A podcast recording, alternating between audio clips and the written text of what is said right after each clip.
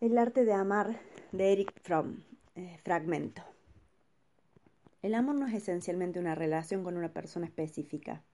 Es una actitud, una orientación del carácter que determina el tipo de relación de una persona con el mundo como totalidad, no con un objeto amoroso. Si una persona ama solo a otra y es indiferente al resto de sus semejantes, su amor no es amor, sino una relación simbiótica o un egoísmo ampliado. Sin embargo, la mayoría de la gente supone que el amor está constituido por el objeto, no por la facultad. En realidad, llegan a creer que el hecho de que no amen sino a una determinada persona prueba la intensidad de su amor. Como no comprenden que el amor es una actividad, un poder del alma, creen que lo único necesario es encontrar un objeto adecuado y que después todo viene solo.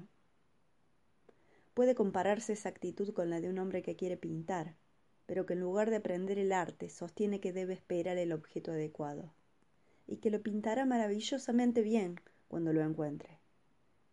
Si amo realmente a una persona, amo a todas las personas, amo el mundo, amo la vida.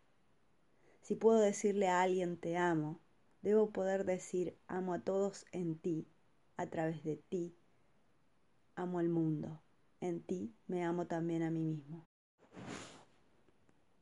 Decir que el amor es una orientación que se refiere a todos y no a uno no implica la idea de que no hay diferencias entre los diversos tipos de amor, que dependen de la clase del objeto que se ama.